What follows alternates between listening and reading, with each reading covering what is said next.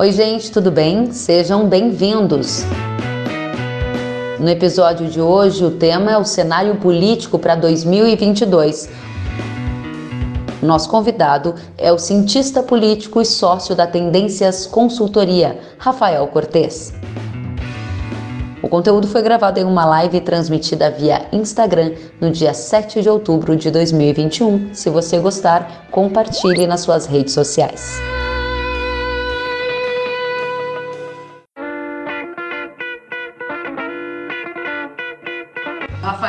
Sócio da Tendências Consultoria, cientista político, com grande experiência no setor da política brasileira, está hoje conosco para dividir as suas visões sobre 2022. Como você está? Seja muito bem-vindo, agora que deu tudo certo. Deu tudo certo, sim. Obrigado, Kelly, pelo convite. É um prazer estar, estar conversando com, com vocês. Você tem uma ideia como eu fiquei infeliz com o convite? É, ah. Eu fiz o meu perfil no Instagram só para participar da live, porque eu era um Olha! e tal. Então, é, eu fiz só porque a Franciele falou: olha, você precisa fazer Aí eu, um menino obediente fiz pelo prazer. Ah, que tá honra! Imagina, imagina, o prazer é todo meu. Muito obrigada pela disposição em nos atender, porque, Rafael, esse foi um tema escolhido pela audiência, e aí depois da escolha do tema há uma votação, e o tema que for mais votado, ele vira discussão aqui na nossa semana. E o tema escolhido e mais votado foi justamente o cenário político e econômico para 2022. Há uma grande incerteza e preocupação sobre o que vai acontecer. Então, eu gostaria de ir direto ao ponto com você e te perguntar já. Partimos de onde? Nós temos um começo de pós-pandemia, economia ainda tentando uma retomada um pouco cambaleante, rupturas na logística mundial impactando insumos no agro, dólar na máxima desde abril e um cenário político certo, incerto. O que, que você está vendo, Rafael? Você sabe, Kelly, que eu fiquei por um minuto, eu falei, será que ela vai me perguntar quem vai ganhar a eleição? Quando você falou assim, vou partindo para te perguntar, eu falei, só falta ela me perguntar quem que vai ganhar a eleição. É, brincadeira da parte, acho que tem acho que dois, dois elementos né, para a gente olhar para esse cenário de 2022. O primeiro é como é que vai estar a economia. Né? E aí tem vários riscos, tanto riscos internos, né, riscos domésticos relacionados ao quadro inflacionário, ao mercado de trabalho ainda muito voltado para a informalidade, né, uma perda de bem-estar ainda decorrente da, da pandemia. Tem o cenário internacional, que a gente até pode conversar um pouco aqui, que também deve afetar o desempenho do governo e a economia brasileira em 22. Então isso vai ser um, vai ser um importante condicionante, né? E é um condicionante porque basicamente, Kellen, a eleição, uma eleição presidencial, ela é fundamentalmente um plebiscito do governo.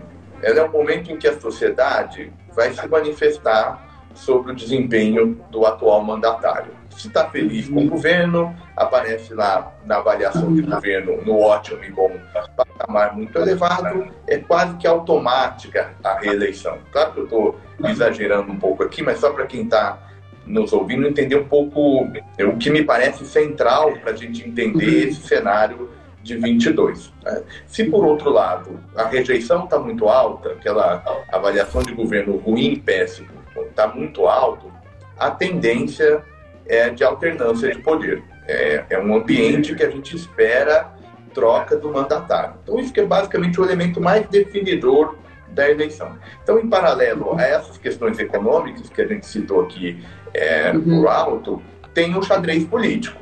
Né? Tem o que, que o governo vai fazer, quantos candidatos vão sair, né? quem que vai ser o nome de oposição, vão ter vários ou poucos candidatos, enfim. Aí esse xadrez eleitoral, que agora a gente começa a ter alguma movimentação um pouco mais intensa, então vai ter daqui a pouco prévias no PSDB, teve união de um partido do DEM com o PSL criando uma nova legenda. Então agora a gente está chegando nessa fase em que os políticos estão se preparando para 2022. O que a gente já sabe de antemão, e aí para a gente continuar uhum. esse diálogo, Kellen, vai ser uma eleição muito incerta, muito radicalizada e vai trazer muito ruído para o quadro econômico. Então, provavelmente, o dólar vai responder a esse quadro incerto, tem um problema fiscal, então a gente deve ter, eventualmente, um ano de 22 muito difícil também por conta desse cenário eleitoral mais incerto.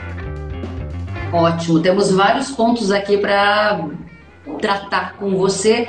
Cenário internacional, economia brasileira, xadrez político, avaliação do governo e pesquisas eleitorais, pelo menos cinco tópicos que você já trouxe. E um dos temas abordados por você foi justamente tema de uma pergunta feita pela nossa audiência. Vou colocar aqui para a gente enxergar e diz assim: qual o impacto político na sucessão de 2022 da fusão do PSL e Democratas. Você acabou de citar isso no seu comentário e essa foi uma pergunta feita pela nossa audiência. Por algum motivo não está aparecendo aqui o nome da pessoa que perguntou, mas é um tema muito relevante. Diga pra gente qual o impacto político da fusão do DEM com o PSL. Tem um primeiro impacto, a gente daqui a pouco, tomara que a gente consiga a identidade de quem, de quem perguntou, é, acho que é uma pergunta super importante. E acho que o primeiro impacto é para a eleição legislativa. Está né? Tá se formando uma legenda que, em tese, pode ser a maior legenda da Câmara dos Deputados. Né? Isso significa que, pensando no futuro, vai ser um partido que vai gerar e vai ter à disposição bastante recurso eleitoral, e aí eu me refiro eventualmente a tempo de TV, recurso é, financeiro, né, o acesso ao fundo eleitoral, e o fundo partidário, tudo isso é muito importante para uma campanha. Então, o primeiro movimento me parece ser isso, né? O primeiro impacto na arena política é criar uma legenda que deve competir para um eleitorado entre centro-direita né? e compete com uma série de partidos que estão se movimentando. Então, PSDB, MDB, são legendas que, em tese, têm risco agora com essa nova fusão próprio PSD também é um partido que dialoga com esse, com esse eleitorado. Uma outra questão, que aí pode até aumentar ainda mais esse impacto da nova legenda, é se eventualmente o partido lançar um candidato a presidente, porque aí é mais um ator importante para a gente descobrir quantos serão e quem serão os rivais do presidente Bolsonaro na busca à reeleição. Me parece, muito embora tenha especulação, que o partido não vai lançar candidato. Porque tem muito custo lançar candidato a presidente, né? Porque basicamente você tem um recurso finito, você tem lá um pool, né? um bolo de dinheiro para gastar com campanha. Se eu lanço o candidato a presidente, sobra menos para a campanha dos governadores, dos deputados e dos senadores. Então, uhum. para ter a disposição de lançar candidato, tem que ter a certeza de que esse nome vai ser competitivo. Uhum. Quando a gente olha as pesquisas, né, quando a gente dá uma olhada nesse cenário eleitoral, vai ser muito difícil de qualquer nome ganhar uma viabilidade no curto prazo. Ou seja, esse partido tem que arriscar. Tem que ser uma legenda que venha arriscando, lançando um candidato, mesmo que ele tenha por exemplo, uma intenção de voto muito baixa nas pesquisas. Então, por isso que eu sou um pouco mais conservador, acho que o partido não lança, tá? mas ainda assim é, é um, um xadrez importante. Porque o que está acontecendo, se você me permite estender um pouco o raciocínio? A legislação eleitoral, Kellen e quem está nos ouvindo, ela está ficando cada vez mais apertada, está ficando cada vez mais difícil é, disputar voto, porque você tem proibição das coligações, Lembra, todo mundo né, ficou famoso, né? Você votava num, partido e poderia eleger um deputado de uma outra legenda. Isso está proibido. E essa proibição, ela dificulta o partido pequeno. Ela é basicamente isso que ela faz.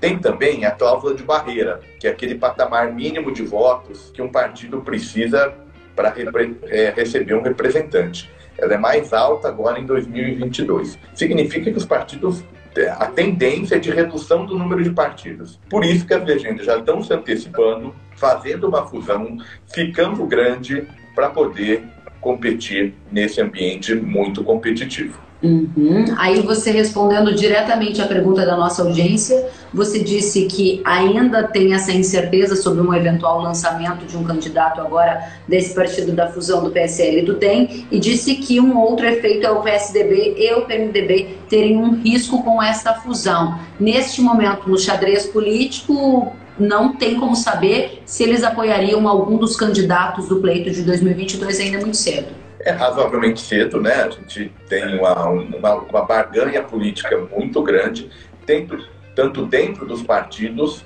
quanto entre os partidos. Só para dar dois exemplos aqui, né? O PSDB vai disputar prévias agora. Né? Uhum. Entre eles, o governador do Rio Grande do Sul, Eduardo Leite, e o governador de São Paulo, João Dória. Né? No mínimo, esses nomes devem estar presentes. O que a gente já viu, vários comentários de líderes de outros partidos?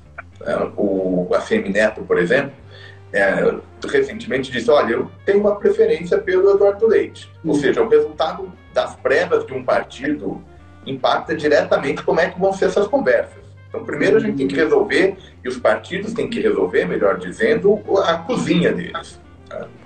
É, Para ficar, por exemplo, no, nessa nova legenda, né, na União Brasil, você tem pelo menos o Rodrigo Pacheco, o ex-ministro Mandetta, e o apresentador de TV, né, que se filiou recentemente, o, o da Pena, que são nomes considerados né, possíveis candidatos ou pré-candidatos à eleição presidencial. Então, de novo, vai ter que ter conversa entre eles, porque não dá para todo mundo sair candidato. Então, por isso que a gente ainda tem um longo período para definir, tanto na briga na cozinha, quanto depois o bate-papo entre essas legendas. Muito bem. Você falou entre Dória e Leite. Na sua avaliação, há um favorito se a disputa entre os dois nomes é, se confirmar no PSDB, como a gente tem observado? É, é difícil antecipar, porque a gente tem um, uma eleição interna dentro do PSDB de quatro níveis, né? Você tem o nível dos filiados, você tem o nível do governador-prefeito, deputado e assim sucessivamente, tá? E a minha leitura é que o, o, o Dória sai na frente, né? O governador de São uhum. Paulo sai na frente nessa disputa. E aí a variável que ainda não está bem claro é quantos vão ser os rivais. Se vai todo mundo migrar, é, retirar o apoio, é, retirar a candidatura, como o senador Tasso Gereissati, por exemplo, recentemente fez esse movimento para apoiar o Eduardo Leite. Se ele conseguir tirar números, é, outros nomes de disputa, as chances dele aumentam. Mas São Paulo tem um peso muito grande, né? É, São Paulo é um estado tem muito prefeito do PSDB muito forte no, no interior, isso é um critério relevante na hora de fazer filiação. Então, o ponto de partida é favorável ao governador de São Paulo, mas o resultado ainda tem algum nível de incerteza.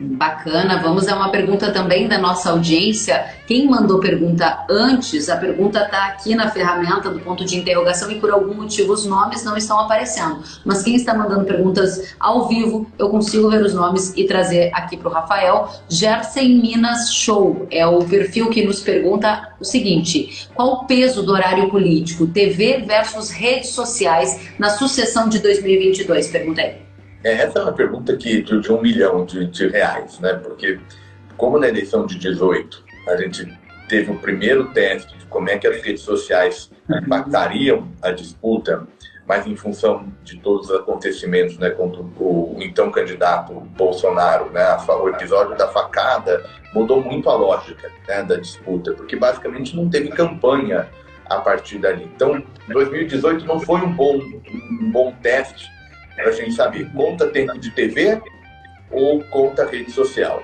A minha leitura, né? É claro que rede social é super importante. Não dá para menosprezar essa ferramenta. Ela dá muita velocidade, ela é mais uma fonte de informação. Enfim, isso está dado, né? Essa importância está contratada já. A questão é que o horário eleitoral ele é um gerador, né? ele é um gerador de material para circular nessas redes.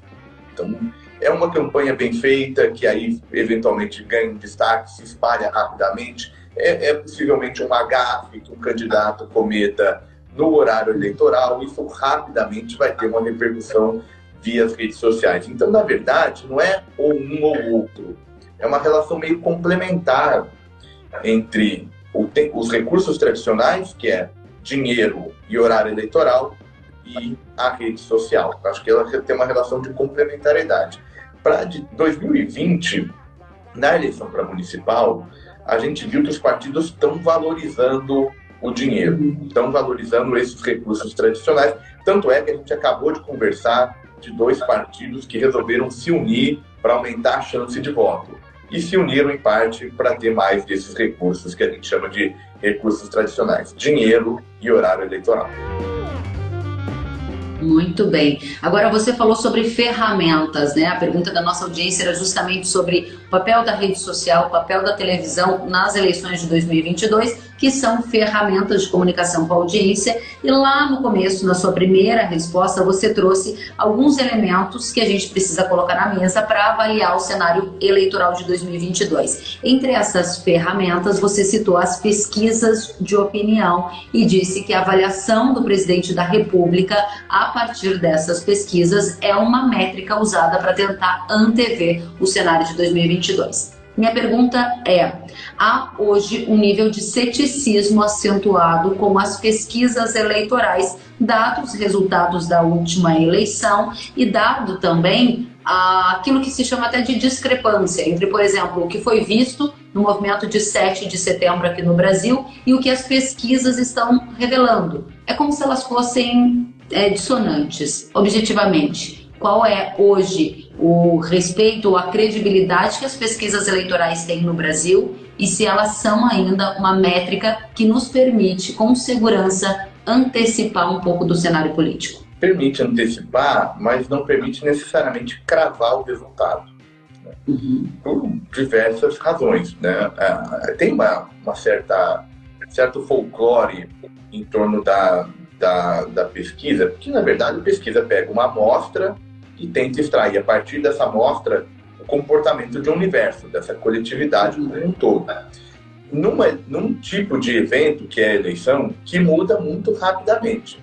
E muda rapidamente, em parte, por conta da rede social. Porque pensa um eleitor que hoje né, dispõe até o último segundo, ele pode estar recebendo informação sobre um candidato. Está na palma da mão dele. Esse é um fenômeno novo, isso não acontecia nas eleições passadas. Então, essa ideia de que a pesquisa erra e, portanto, ela perde credibilidade, em parte, ela é um pouco exagerada, porque a, a sociedade mudou. Né? A maneira de das pessoas se informarem se alterou. Pensa o eleitor que vai para uma disputa tendo que saber candidato a presidente, a governador, senador, às vezes dois candidatos a senadores, deputado estadual e deputado federal. Então ele tem no mínimo cinco opções para fazer. Não é fácil ele decidir o que, que ele vai fazer em todas. E aí as pesquisas, especialmente nas eleições para Senado, para governador, elas erram mais. Porque essa definição o eleitorado faz, uma boa parte dele faz de última hora. Porque quem que ganha destaque? Né? Qual é a eleição que todo mundo repercute? É a eleição para presidente. Então, a eleição para presidente, a margem de erro é muito menor. As demais, ela aumenta, ela aumenta bastante. Uhum. Então, eu não diria que é um problema de credibilidade. É claro que desenhar a amostra é difícil, enfim, a gente sabe isso tudo. Mas tem um, o que é difícil é captar a forma como o eleitor hoje forma a sua preferência. Então, ela pode ajudar a uhum. antecipar? Pode. Agora, ela está cravada na pedra que o que disser o resultado a gente vai literalmente vai bater das urnas, isso não necessariamente vai ocorrer, uhum. pode ter alguma surpresa e a tendência é que tenha surpresas também em 2022.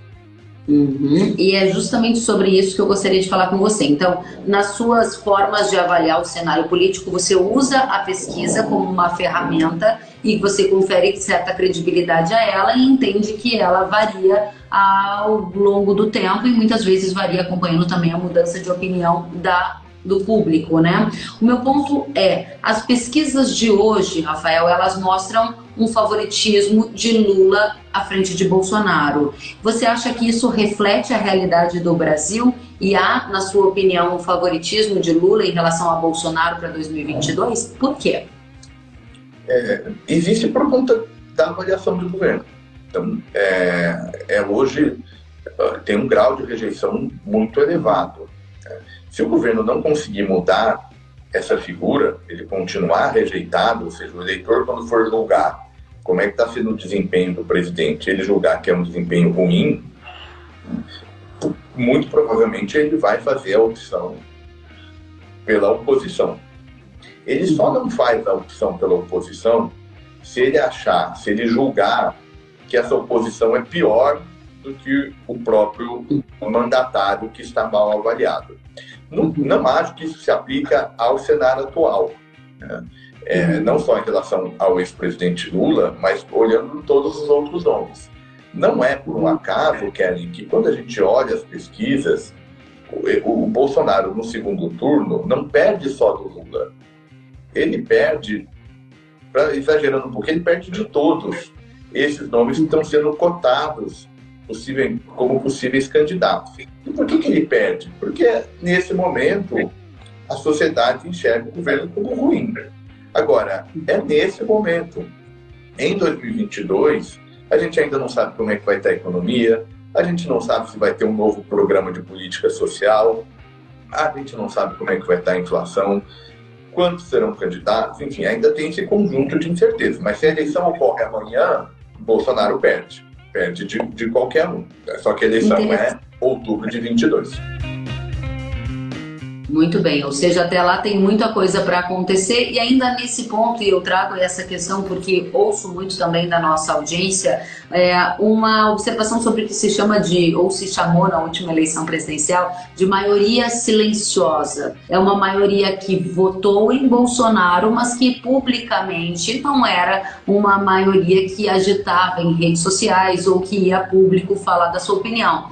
Quando a gente lembra desse episódio que a gente chamou de maioria silenciosa, a gente gente vê o tamanho das manifestações de 7 de setembro, me parece que aí tem um sinal que não está sendo capturado nas pesquisas eleitorais. E esse é um ponto que eu gostaria de explorar com você. Será que tem um sinal que está sendo ignorado e que pode nos revelar um futuro diferente do que a gente enxerga hoje? Levando também em consideração que há uma alta rejeição ao PT e à figura do Lula no Brasil, né? Claro, claro. Não, essa é uma pergunta super interessante e ela é ainda mais interessante quando a gente pensa em país onde o voto não é obrigatório. Hum. Em país onde o voto não é obrigatório, as pesquisas aumentam a margem de erro e aumentam porque é, tem pesquisa que vai faz com todo mundo, tem pesquisas que faz com o eleitor que é registrado, tem país que o eleitor pode ser registrado no dia da votação, o sujeito vai lá, não está registrado, ele no dia, literalmente, ele vai lá, se registra e aí tem direito a voto. Esse cara não entrava no, nos, nas pesquisas, né? não, elas tiveram dificuldade de captar esse fenômeno. Então é uma pergunta super interessante, Kelly, mesmo para o contexto brasileiro, que é um contexto do voto obrigatório. Então, se você me perguntar, ah, tem eleição hoje, a gente, o Bolsonaro ganharia se a eleição fosse hoje, por conta desse possível menosprezo de um eleitorado que, embora vai decidir pelo presidente Bolsonaro, mas não manifesta publicamente por conta, enfim, de um cenário muito turbulento, uma percepção que o sujeito não se sente representado, qualquer que seja a razão, eu diria que não. Eu diria que o Bolsonaro perderia a eleição se ela ocorresse hoje, mesmo que a gente, as pesquisas não consigam captar plenamente. E é verdade, de novo, né? é uma amostra, não é trivial, né? não quer dizer que o que está na pesquisa reflete e a gente não precisa pensar sobre. Por nossa sorte, o que eu acho que as redes sociais estão trazendo são várias formas de fazer pesquisa também. Então, o que tem acontecido também, é, acho que não vale olhar só uma pesquisa, tem que olhar o conjunto delas, enfim. É, e uma parte disso, tem gente que faz pesquisa pela internet, outros fazem pesquisas presenciais. Então, essa variação da metodologia pode nos ajudar a entender o grau de perda desse eleitor que não se manifesta, ou que se manifesta, mas não é necessariamente capturado. A minha leitura é que seria uma disputa mais competitiva do que as pesquisas estão mostrando. Acho que é uma vantagem muito exagerada tá? nesse momento que o ex-presidente Lula possui nas pesquisas que a gente tem acompanhado. Mas se o governo não melhorar o desempenho, acho que a tendência se mantém para 22. Agora, isso que é bom ser governo. Por isso que é, as taxas de reeleição costumam ser elevadas, porque o governo tem o poder de, da caneta, de tomar uma decisão, de fazer uma ação. Isso tudo aumenta a chance de que ao longo da campanha a candidatura da reeleição ganhe é, força a despeito de um começo ruim. Mas, na minha leitura, ao menos, né, precisa melhorar essa avaliação positiva para que o eleitor tenha uma percepção de continuidade natural. Ele chegue nas urnas dizendo: olha, eu gosto do governo. Isso é o melhor dos mundos para quem quer concorrer a uma reeleição. Interessantíssimo, muita gente aqui comentando, Rafael, e vi comentários da nossa audiência na seguinte linha. É, aqui temos um que diz, um, vou, vou trazer para você, o Vamos lá. A Jales disse Bolsonaro em 2018 era uma promessa, hoje ele é decepcionante. E aí tem outro que diz Lula ex-presidiário não dá. Tá escrito aqui na nossa audiência, tô procurando aqui a Tanara Pandolfo disse Lula ex-presidiário roubou, arrombou o país, ou seja, aqui uma sinalização dessa polarização que a gente observa no país e surge a questão: há uma terceira via? na minha leitura, as chances dessa terceira via crescer são baixas. Né? É, são baixas. Eu, eu vou pegar, vou fazer essa resposta a partir da, da, da, da fala que você leu anteriormente, seja a fala do, da pessoa que agora me fugiu o, o nome, peço, peço desculpas, é, que está dizendo, olha, o Bolsonaro era uma promessa em 18 e virou uma decepção agora. O que, que eu acho que tem importante implícito nessa fala? Em 2018, o, Bolsonaro era um, não era o candidato da situação. Então, quem faz campanha com esse tipo de apoio, ele basicamente precisa criticar quem está lá. Né? Porque ele, afinal, não é governo, o trabalho dele é criticar e convencer o eleitor de que, olha, o que está aí não funciona. Como em 2018 a gente tinha um governo muito rejeitado, não só o governo Dilma, que, que passou por um impeachment, mas especialmente o governo Temer, é, se a gente olhar as pesquisas, a rejeição do Temer era muito alta. Então, o eleitorado em 18 realmente queria alguém que era percebido como de fora. E aí foi um terreno fértil para o então candidato Bolsonaro né, dar esse sinal de que ele não fazia parte, ele tinha uma outra forma de fazer política. O que, que aconteceu? Ganhou que, que aconteceu com o PSDB, que dava apoio para o governo Temer? Né? O PSDB não sai do governo mesmo com a campanha presidencial. Como o eleitor viu falou, olha, eu não estou gostando do governo, por que, que eu vou votar num candidato de um partido que apoia esse governo que eu não estou gostando? Né? O resultado foi, esse eleitor foi para o Bolsonaro. E por que, que não foi para o PT, por exemplo, lá em 2018? Aí, por isso que eu recorro à frase da, que as pessoas estão mobilizando, por conta de um desgaste que a legenda ganhou a partir né, do chamado da Lava Jato. A partir da Lava Jato. A eleição de 18, isso era muito forte. Então ele olhou, não gosto do governo. Olhou a primeira opção que todo mundo já conhecia. Também não gosto do, do PT, que era a oposição também ao governo Temer. Quem que foi? Uma novidade. Ganhou o Bolsonaro.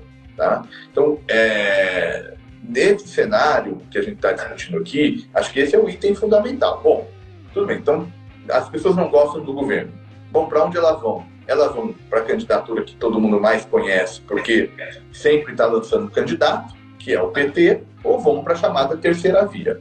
Né? E aí, para responder a sua pergunta, o que eu acho curioso é que a gente trata da terceira via, como da ausência da terceira via, sendo que, na verdade, ela já existe, ela já está colocada na candidatura, enfim, na intenção de candidatura do Ciro Gomes. Então, na verdade, o que está acontecendo é que as pessoas não estão gostando, não, não parece ser suficiente uma candidatura Ciro Gomes representando a tal da terceira via. Uhum. E por isso que o debate é bom. Quem que vem? Vem Dória, vem Eduardo Leite, vem Rodrigo Pacheco, vem Simone Tebet, vem Alessandro Vieira, e a gente aumenta o número. Né? O mais curioso é que o tempo vai passando e ao invés da gente diminuir os candidatos à terceira via, uhum. eles estão aumentando. A gente então precisa se perguntar, bom, mas por que está aumentando? Né? A eleição está chegando e estão aumentando o número de terceira via. Aí o eleitor, esse eleitor que não gosta do Bolsonaro e não gosta do Lula, o que, que ele vai fazer? Né? Vamos imaginar um mundo em que todos esses saiam sai Alessandro Vieira, sai Simone Tebet, sai o Dória, quem que sai? O Moro. Enfim, fiquem à vontade para imaginar o, cardápio de candidatos. O eleitor que não gosta nem de Lula, nem de Bolsonaro, cada um vai para um lugar, porque você tem muita oferta. Então vai o sujeito do Sul que gosta do Eduardo Leite, vai de Eduardo Leite. O sujeito do Sul que não gosta do Eduardo Leite vai procurar outro. E a mesma coisa vai acontecer com o eleitor do Rio Grande do Norte, de São Paulo, de Brasília. Escolham as regiões que a gente está pensando. O que, que acontece? Esse voto, nem Lula, nem Bolsonaro, se fragmenta. Então aí tem lá, um sujeito vai ter cinco, o outro sete, o outro quatro, outro onze. E aí provavelmente Lula e Bolsonaro vão ter é, algo, alguma coisa acima de 20%, pelo menos, de intenção de voto, olhando para o primeiro turno, essa terceira via se fragmentar, ela não tem força. Se todo mundo se unir, esse eleitor, nem Lula, nem Bolsonaro, a vida dele fica mais fácil, né? Porque aí ele tem lá um ou dois para ele escolher. E esse é um cenário que torna a terceira via mais competitiva. O que pode acontecer é o governo Bolsonaro virar o que o governo Temer virou. O governo Temer, a rejeição era acima de 80%. O ótimo e bom do governo Temer ele não passava de dois dígitos. Então, esse é um cenário que as pessoas não estão gostando tanto do governo atual que cabem duas candidaturas de oposição. Se o governo Bolsonaro virar sobre esse, nesse aspecto, claro, né, tem muitas diferenças, mas nesse aspecto, se o governo Bolsonaro virar o governo Temer, aí a terceira via pode concorrer, muito provavelmente, com a campanha do PT no segundo turno. Então, isso também a se ver, a depender de como o governo vai performar lá em 2022. Muito bem. Uma pergunta aqui da nossa audiência é feita pelo J. Augusto Andrade e o Sérgio Moro. Pergunta a ele. É mais um para, entre aspas, buscar esse voto. A gente não sabe se vai sair ou não, mas é mais um para entrar num eleitor que não gosta nem de Bolsonaro nem do Lula. Agora, imagine o raciocínio que eu acabei de desenhar. Né? O Moro é mais um. Então, um vai de Eduardo Leite, o outro vai de Rodrigo Pacheco, o outro vai de Moro, e aí o Moro possivelmente vai ser um desses nomes que tem até uma votação expressiva, mas vai ser difícil para o segundo turno, porque ele concorre com muita gente. Né? Esse eleitor, nem Lula nem Bolsonaro, se ele tiver muita opção, né, ele tende a se fragmentar. Porque, bem, veja bem, é, a gente acabou de comentar, Kelly, no começo da nossa conversa, do horário eleitoral e do dinheiro. Se sai muito candidato, cada candidato vai ter lá uma parcela pequena uhum. Do horário eleitoral. Pensa, por exemplo, o senador Alessandro Vieira, que tem um destaque recente por conta da sua atuação na CPI da pandemia lá no Senado. Ele precisa se tornar conhecido. Né? As pesquisas mostram que ele é basicamente desconhecido. Mas como é que o sujeito vai conhecer o, o, o senador enquanto candidato se ele vai ter uma parcela muito pequena do horário eleitoral? Porque o Dória vai ter também um pouco do horário eleitoral. Porque o Moro, para ficar no, no, na pergunta, também vai ter um pedaço do horário eleitoral. Então, exagerando um pouco aqui para entender, eu chego lá, vou fazer campanha, tem 40 segundos para falar. Ninguém. É muito difícil ser eleito com 40 segundos. Aí todo mundo fala, ah, mas o Bolsonaro lá em 2018 foi eleito com 40 segundos. Estou exagerando aqui, evidentemente não é um número real. Mas, basicamente, o Bolsonaro era um candidato que não tinha tempo de TV. Mas aí, bom, vamos voltar para 2018. Em primeiro lugar, ele antecipou a importância da rede social como ninguém. A campanha foi muito, muito esperta, muito perspicaz entender essa, o potencial efeito dessas campanhas, né, da rede social. Mas especialmente 2018 não fez campanha, né, por conta do uhum. atentado e depois todos os desdobramentos.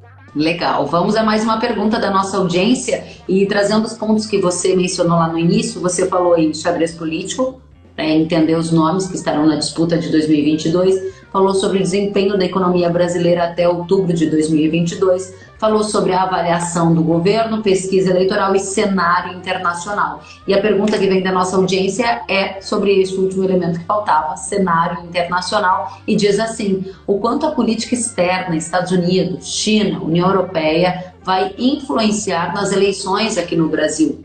O que, que você acha? É, é uma, também boa, a audiência está bem qualificada hoje, todo mundo no ponto aí, né, trazendo os, os temas importantes. acho que, em primeiro lugar, são dois canais. Tem né, do, do fora para dentro. Né? Tem o canal da economia, que ele não sabe, enfim, até onde vai essa inflação. Hoje a gente vive basicamente uma crise na, nas cadeias produtivas. Tem muito insumo produtivo, né, energia, sobretudo, que tem preços altíssimos.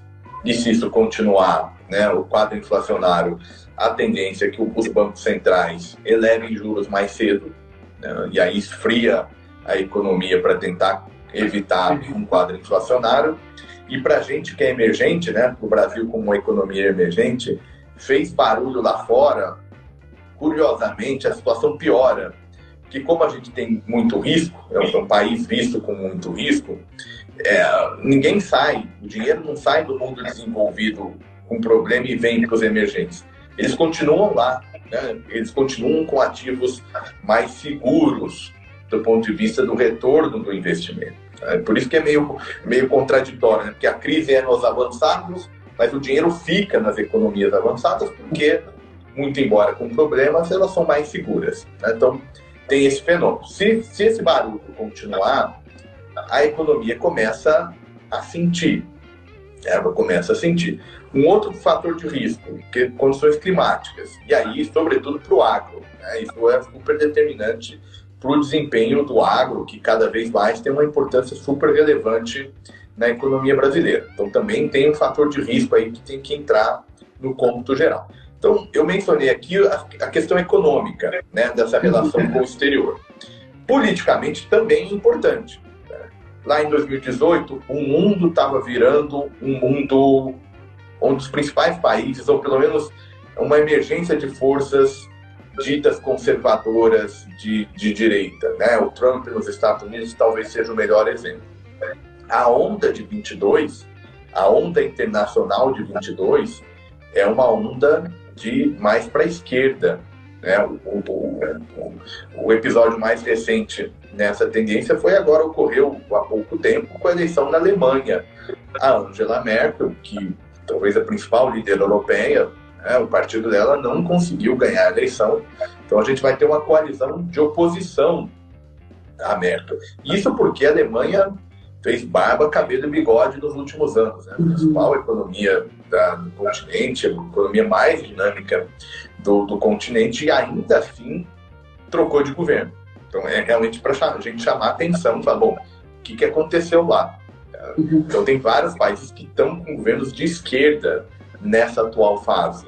Então isso de algum Biden nos Estados Unidos, né, é um outro exemplo. Então isso pode de fato ter algum impacto nessa constelação política para Só para não perder o timing aqui, eu li recentemente sobre a França e como a direita lá tem demonstrado uma força, depois especialmente de um canal de televisão que alavancou até o nome do apresentador a possível candidato com um certo favoritismo. Isso tem algum elemento para a gente olhar?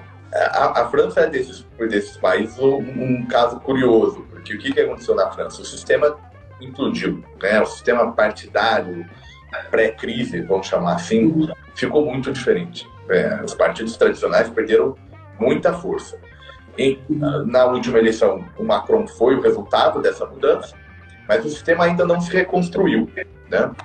E aí, muito curioso, curiosamente, a Marine Le Pen, que era uma representante na, na França desse conservadorismo e essa campanha de direita, ela adotou um, um discurso um pouco mais moderado para esse cenário atual. E o que está acontecendo? Ela está perdendo chance de ir para o segundo turno, justamente para esses nomes de uma direita ainda mais radical, entre aspas, esse termo, quando comparada a Marine Le Pen.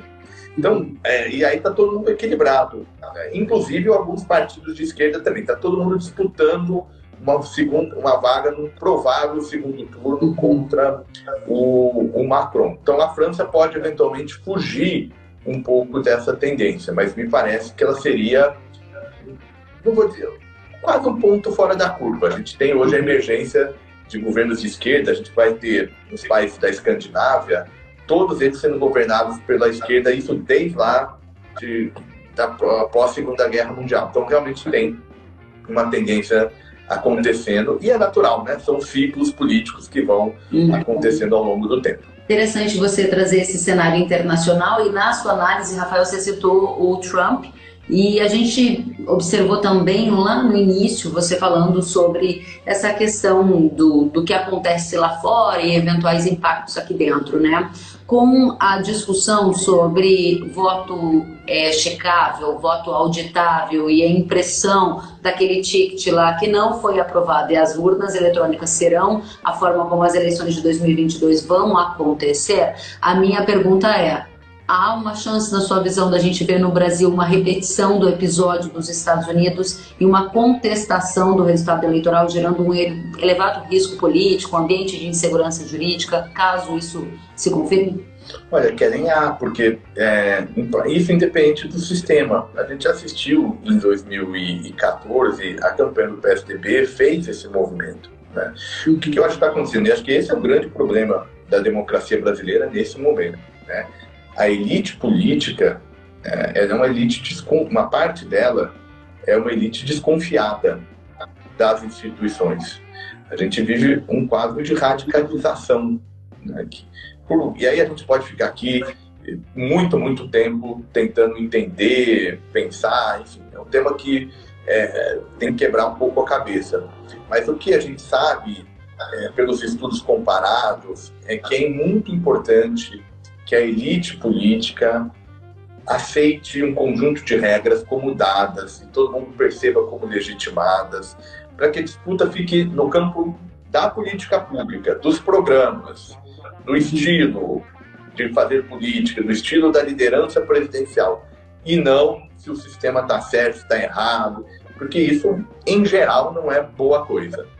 A gente acabou de ver um país rico, como é o caso dos Estados Unidos, mas tem um sistema eleitoral difícil, né? e mesmo num país que, em tese, deveria tudo para ser uma eleição tranquila, não aconteceu. Imaginando, imagine né, o caso brasileiro, então risco tem, risco tem. Agora, eu acho que o, o, a gente poderia ter um risco ainda maior com o voto é, auditado, porque o voto eletrônico tem desafios, enfim, é, mas ele não é, ele não é um problema. Vamos pegar, vamos sentar, vamos sentar, vamos todo mundo sentar, vamos fazer a lista dos maiores problemas que a sociedade brasileira enfrenta. O voto eletrônico está lá embaixo na minha leitura. A gente tem muito mais, muito mais dilemas, dilemas muito mais sérios a serem tratados nesse momento. Então, uhum. eu acho que a gente deve chegar é, com um cenário de alguma é, tranquilidade diante do que teve no passado. A gente, alguns meses atrás, era um tipo de debate muito diferente do que a gente tem hoje. A gente passou em algum momento com discussões difíceis. Então, eu acho que vai ter muito barulho, vai ser uma campanha pesada, difícil, mas ao fim e ao cabo a gente deve ter uma transição, me parece, normalizada, e aí quem ganhar vai ter um grande desafio para reconstruir esse Brasil pós-pandemia. É, eu estava procurando aqui uma pergunta que foi feita pela nossa audiência no início da nossa conversa. É, se eu não me engano, foi o K1 que perguntou, e ele dizia quais são as as interferências do cenário político no câmbio. A gente sempre observa o movimento do mercado financeiro reagindo a se o candidato A aparece à frente na pesquisa, o câmbio sobe, ou vice-versa. Existe uma leitura hoje de qual seria o cenário eleitoral e o correlato impacto no câmbio, na sua visão, Rafael?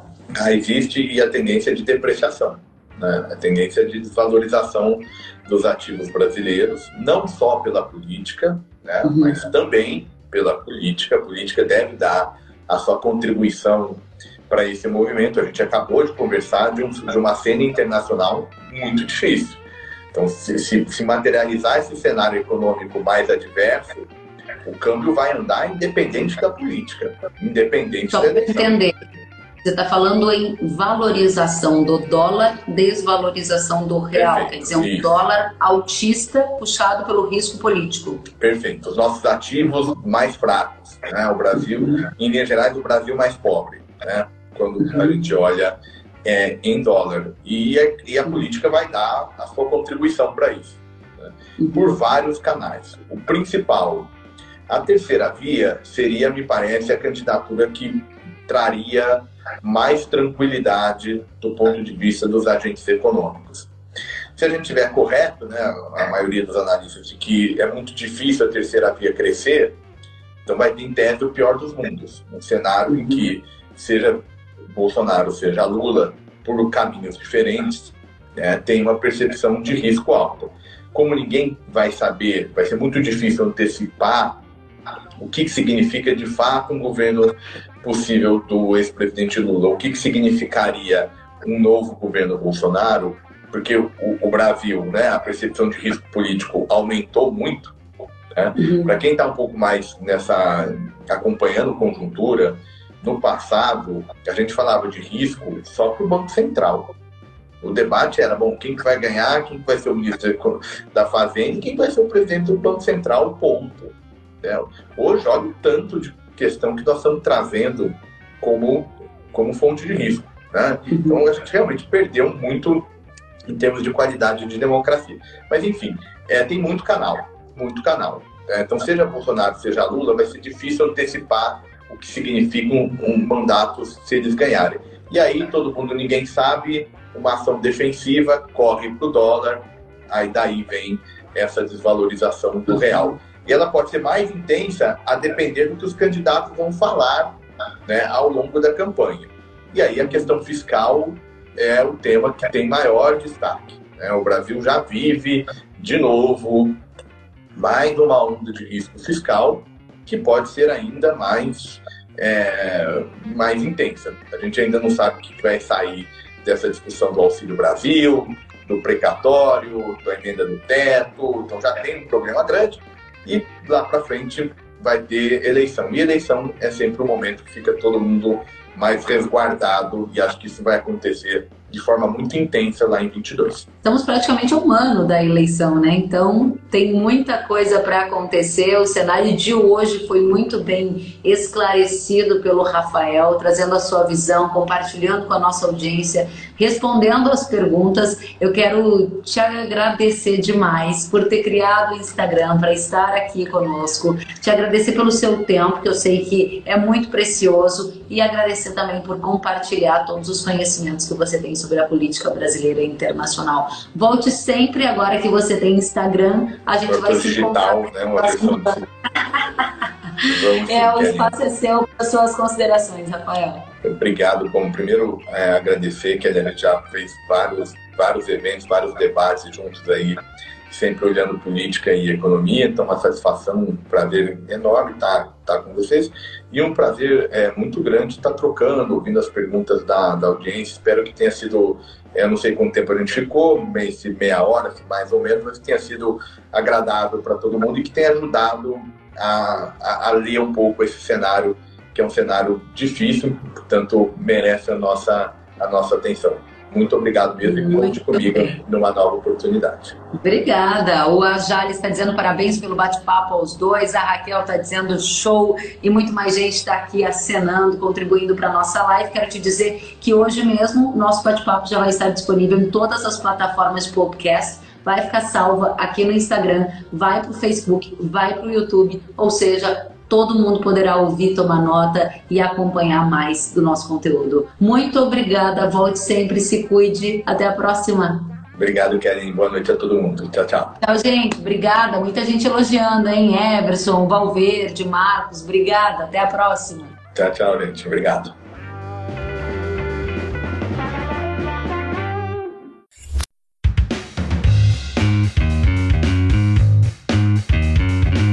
Que bom que você gostou da entrevista e ouviu todo o conteúdo. Se quiser acompanhar as atualizações, siga kellen.severo no Instagram. Até a próxima!